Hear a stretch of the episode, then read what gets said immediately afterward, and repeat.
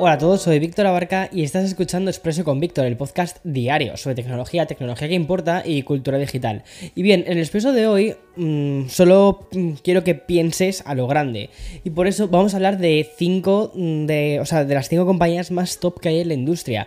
Concretamente vamos a repasar la colaboración entre Samsung y AMD para desarrollar soluciones gráficas de alto rendimiento o también las dudas que hay sobre los auriculares o las gafas de realidad mixta de Apple. Pero escucha ¿eh? que es que aún hay más y te esperan noticias sobre Meta, Amazon, Google.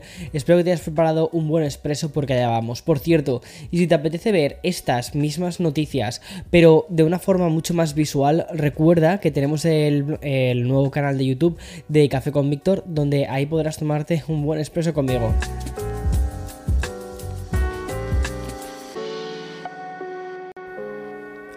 Hoy, a través de un comunicado oficial, hemos conocido que Samsung y AMD van a seguir más tiempo con una colaboración. Un acuerdo que lo que busca es lanzar diferentes generaciones de soluciones gráficas que son las AMD Radeon de alto rendimiento y a un, y un ultra bajo consumo a una cartera ampliada de SOC de Samsung Exynos. Y bien, la colaboración con AMD ayuda muchísimo a Samsung porque permite a la compañía de Corea del Sur ofrecer una calidad de gráficos a de consola y un consumo de energía optimizado para más dispositivos móviles, lo cual pues garantiza una experiencia de juego más inmersiva y duradera, sobre todo en sus teléfonos móviles. Y esta extensión de la colaboración también va a ayudar a Samsung a seguir revolucionando los gráficos móviles. Hay que recordar que este acuerdo entre Samsung y AMD comenzó en 2019 y ha llevado al desarrollo conjunto de los Samsung X, eh, X Clipse y que es una unidad de procesamiento de gráficos, una GPU,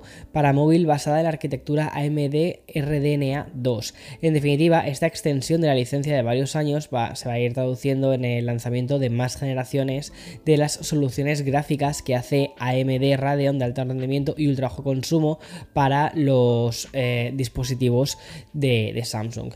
Bueno, y de Samsung viajamos a Cupertino siguiendo con el repaso de las noticias más interesantes del día. Pues me he encontrado con una información publicada esta vez por The Verge sobre Apple en el que el lanzamiento de los que serían los primeros auriculares de realidad mixta pues hay opiniones también bastante mixtas. Si se cumplen las previsiones, este dispositivo saldría al mercado por un precio aproximado de 3.000 dólares y lo haría con prestaciones como seguimiento avanzado de manos, capacidad para, para recrear el cuerpo completo de otra persona en realidad virtual a través de llamadas de FaceTime. Tiene que ser muy curioso eso. Y mm, por el contrario, bueno, pues espera que necesite una batería externa para poder obtener esta energía. Todo esto, como te digo, a un precio superior al de la Em, Quest Pro de Meta.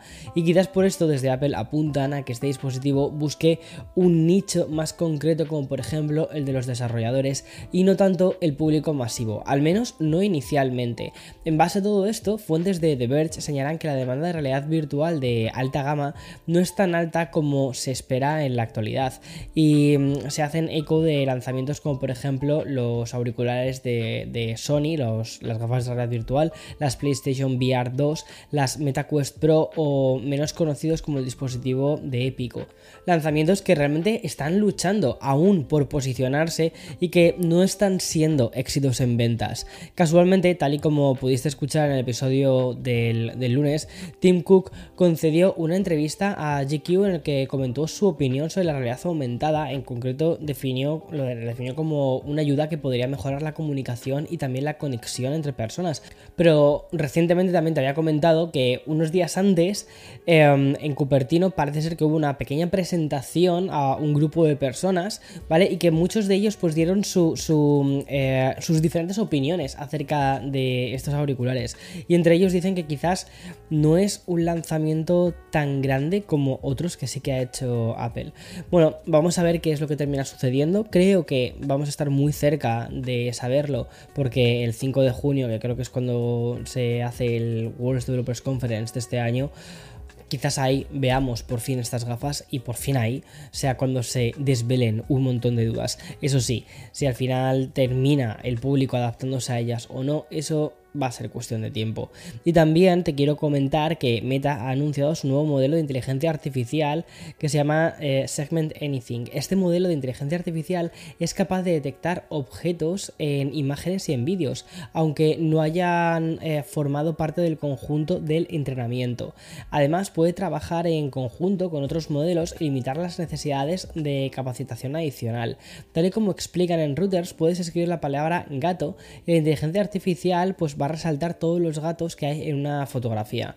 Y este modelo de inteligencia artificial no se define como perfecto, ya que puede pasar por alto detalles más finos y no es tan preciso como el de otros modelos. Sin embargo, sí que puede ser muy útil en situaciones donde no es práctico depender exclusivamente de los datos que se han generado a través de un entrenamiento. Por ejemplo, una red social podría usar esa tecnología para mantenerse al día con un volumen de contenido que va creciendo rápidamente. Y a pesar de esta obsesión de Mark Zuckerberg con el tema del metaverso, en las últimas semanas estamos viendo cómo Meta ha iniciado un viaje nuevo hacia la inteligencia artificial. Por ejemplo, con la mm, presentación de un traductor de idiomas no escritos. Además, la compañía ya está trabajando también en personajes generativos de inteligencia artificial para sus aplicaciones sociales. Bueno, y hablando de inteligencia artificial, Amazon acaba de presentar su lanzadera para impulsar startups de inteligencia artificial generativa.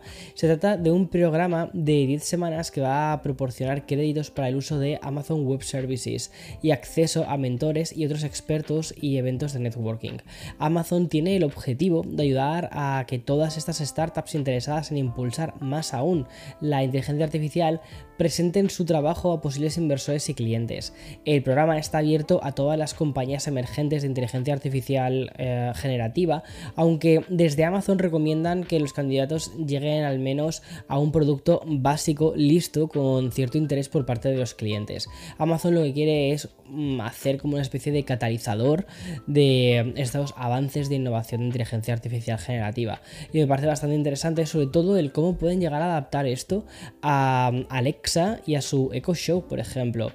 Y tras hablar de Samsung, Meta, Amazon, pues acabamos con otro gigante como es Google. Y resulta que Google ha anunciado una nueva política para las aplicaciones de Android. Esta nueva política lo que quiere es que las aplicaciones que permiten la creación de cuentas también tengan una forma fácil de ser eliminadas. Estas políticas se van a empezar a aplicar a principios del próximo año y siguen los pasos que hemos podido ver en la App Store de, Apple. Y para hacer cumplir esta política lo que Google va a hacer es pedir a los desarrolladores que respondan a la preguntas sobre la eliminación de los datos de sus aplicaciones antes del 7 de diciembre. Las respuestas de los, de los desarrolladores se van a reflejar en la sección de seguridad de datos del Google Play. Esta sección va a proporcionar información sobre la recopilación de los datos de una aplicación en forma de, mm, pues, de etiquetas, algo así como muy, muy visual, ¿no? Y para los desarrolladores que necesiten más tiempo para poder implementar estas políticas, Google va a ofrecer como una especie de periodo de gracia extendido hasta el 31 de mayo del 2020 2024, siempre y cuando lo soliciten explícitamente a través de la consola del Google Play.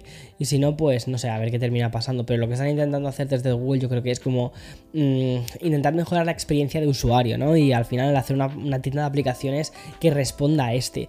Me parece que es muy interesante porque no te olvides que hace, pues hace nada, hace unos pocos meses estábamos hablando de cómo las, eh, o sea, Google y Apple con sus tiendas de aplicaciones podían sufrir el hecho de eh, que haya nuevas normas que llegan que tienen que compartir sus espacios con otras tiendas de aplicaciones. Entonces yo creo que lo que quieren hacer estos dos gigantes es intentar construir una tienda que proteja mucho a los eh, usuarios, a sus usuarios, para que al final termine convirtiéndose en el lugar preferido. Aunque pueda haber otras tiendas que al final digas, bueno, prefiero la tienda de Google o prefiero la tienda de Apple, dependiendo del ecosistema en el que estés, porque es la tienda que conozco y es la tienda que me ofrece seguridad.